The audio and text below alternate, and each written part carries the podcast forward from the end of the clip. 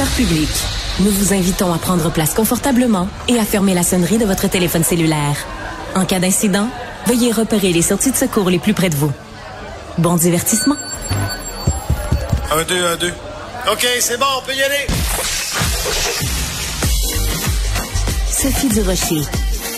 Elle met en scène les arts, la culture et la société pour vous offrir la meilleure représentation radio.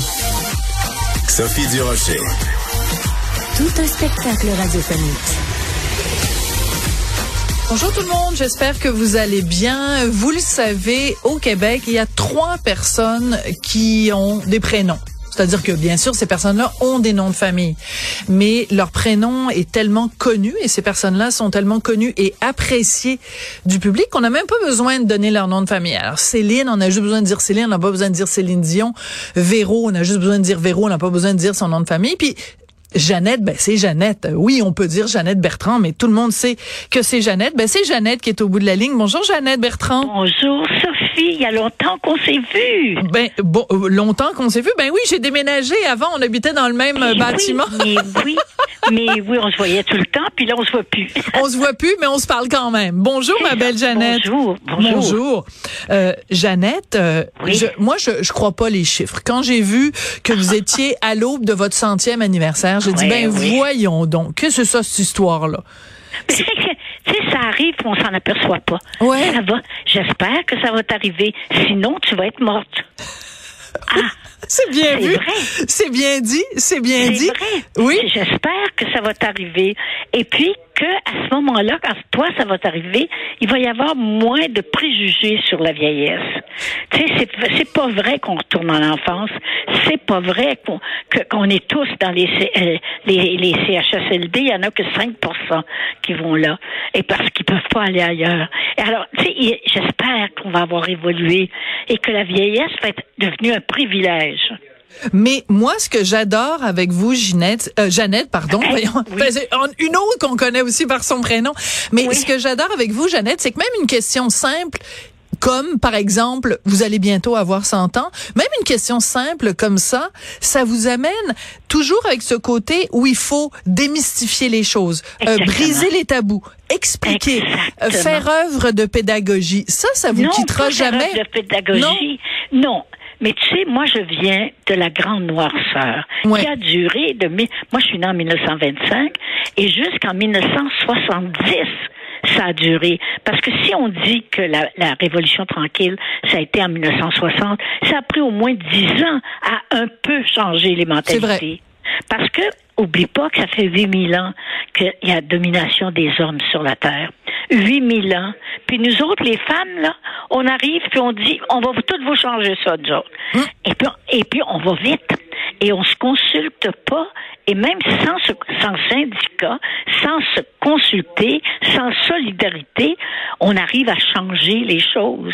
Ouais, mais changer les choses, est-ce que, est-ce que, euh, Jeannette, ça change tant que ça? Je regarde ce qui se passe depuis le 7 octobre euh, en Israël.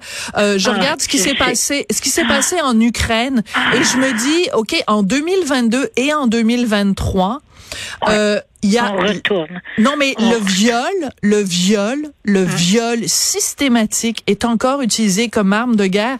Exactement. Jeannette, en Israël, il y a des femmes et des enfants qui ont été violés tellement fort et par tellement de gens et avec une telle violence que leur os pelvien est brisé. En 2023, Jeannette, ça Ben me oui. brise le cœur. Parce que si nous, au Québec, on est allé très vite, ailleurs, on, est, on a reculé. Ailleurs, on a reculé. Et je vais te poser une question. Qu'est-ce que tu dirais de ça si c'était pas des hommes qui gouvernaient ces pays-là, mais des femmes? Et, on ne sait pas ce qu'on ferait. On ferait peut-être pas mieux, mais on ferait autrement. Hmm. Parce Mais- que nous autres, on n'a pas quoi violer. Ouais, mais On, c'est on- on- ça serait autrement. Je te dis pas ça serait mieux parce que l'être humain est, est l'être humain, mais c'est à essayer. C'est à essayer. Depuis toujours, ce sont les hommes qui ont mené le monde. Qui, qui est-ce que c'est? Pas. Il y a quand il y a des femmes, c'est qu'elles étaient des hommes. Elles étaient euh, pas physiquement, mais elles étaient avaient une mentalité d'homme. Pensaient C'est comme elles des qui ont hommes. réussi. Ouais. Oui. Alors, alors, qu'est-ce- si un jour, si un jour on devient euh, à l'égalité, peut-être qu'il y aura autant d'hommes que femmes euh, euh, qui vont conduire les pays. Est-ce qu'il y aura la guerre? Je ne crois pas. Je crois pas. Hmm. Mais en même temps, là, on parle pas vraiment nécessairement d'une armée d'un pays démocratique. On parle de terroristes. On parle de, de, de, de, de vraiment de, de... Le terrorisme est fait de, de par qui? Par des gens qui, qui considèrent encore les femmes comme inférieures. Hmm. Voilà. Voilà, je pense que tout a été dit, ma belle Jeannette. Jeannette, je voulais vous recevoir parce que euh, il y a une réédition de euh, votre autobiographie, Ma vie en trois actes. Euh, mm-hmm. deux choses. Premièrement, il y a un quatrième acte qui se prépare, qui va sortir en 2024, mais vous reviendrez nous en parler. Mais surtout, cette nouvelle édition-là, il y a une préface de Léa Clermont-Dion et de Guy Lepage. Pourquoi ces deux personnes-là, Jeannette? Ah, parce que euh, bon, parce que il y a une vieille, vieille amitié entre Guy Lepage et moi. Euh, Guy a été élevé par euh, une grand-mère et euh, il a toujours considéré que j'étais sa grand-mère. Je ne sais pas pourquoi il se sent bien avec moi comme elle Alors, c'est, c'est, on est ensemble, on est très tendre, on, on, on se touche. Tu sais, c'est, c'est bizarre comme, comme amitié. Puis Léa, ben, je considère que c'est, c'est elle qui va prendre la relève là. Ouais. Ben oui, avec avec ses documentaires. oui, oui, oui, elle a beaucoup de choses de moi. Elle a commencé, elle commence très jeune à, se soucier des autres, vraiment très jeune et à prendre des moyens. Elle est brave. En tout cas, c'est, euh, j'ai beaucoup d'admiration pour elle, énormément d'admiration. Ben, écoutez, c'est tout à fait, euh, tout à fait réciproque dans un premier temps, puis tout à fait légitime en effet, parce que euh, dans ses documentaires, je pense à Je vous salope, bien sûr, euh, son livre qui vient de sortir justement sur son expérience judiciaire, donc où elle a dénoncé publiquement une agression sexuelle. Mm-hmm. Donc c'est quelqu'un qui porte la parole des femmes sur la place publique. Qu'est-ce que vous pensez des jeunes féministes? Bon, il y a Léa Clermont-Dion, euh, parfait, elle fait des livres, en effet, elle fait des documentaires, mais euh, de façon générale, est-ce qu'il y en a, est-ce qu'il y en a suffisamment, d'après vous, de jeunes femmes et de jeunes hommes qui se déclarent féministes, ou est-ce que ça pourrait brasser la cage un petit peu? Non. Écoute, je suis allée euh, cet été dans une petite ferme à la campagne, et puis la madame voulait présenter son, me présenter son fils de 16 ans qui ne savait pas du tout, pas du tout qui j'étais. Alors je me suis dit, je me suis dit, moi j'ai écrit l'histoire des femmes. Si ce petit gars-là savait l'histoire des femmes, mais les, jeunes ne me connaissent pas. Il y en a qui me connaissent, bien sûr, ça dépend de leur mère, mais il y, y en a beaucoup qui me connaissent pas. Et ce livre-là, j'aimerais. C'est un désir que j'ai, un souhait, pas un désir, un souhait, que le, on leur donne dans le temps des fêtes, à Noël, on leur donne l'histoire des femmes, hmm. d'où ils viennent.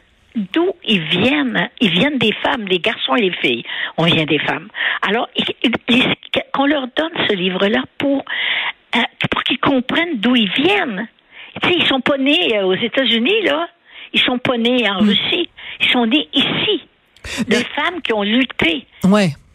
C'est important ça parce que euh, justement, euh, s'il y a une société en Occident où euh, les femmes ont eu des avancées et aussi s'il y a une société en Occident où les hommes ont été des alliés pour mmh, la cause des femmes, c'est bien au Québec. Ah, c'est au Québec et de plus en plus.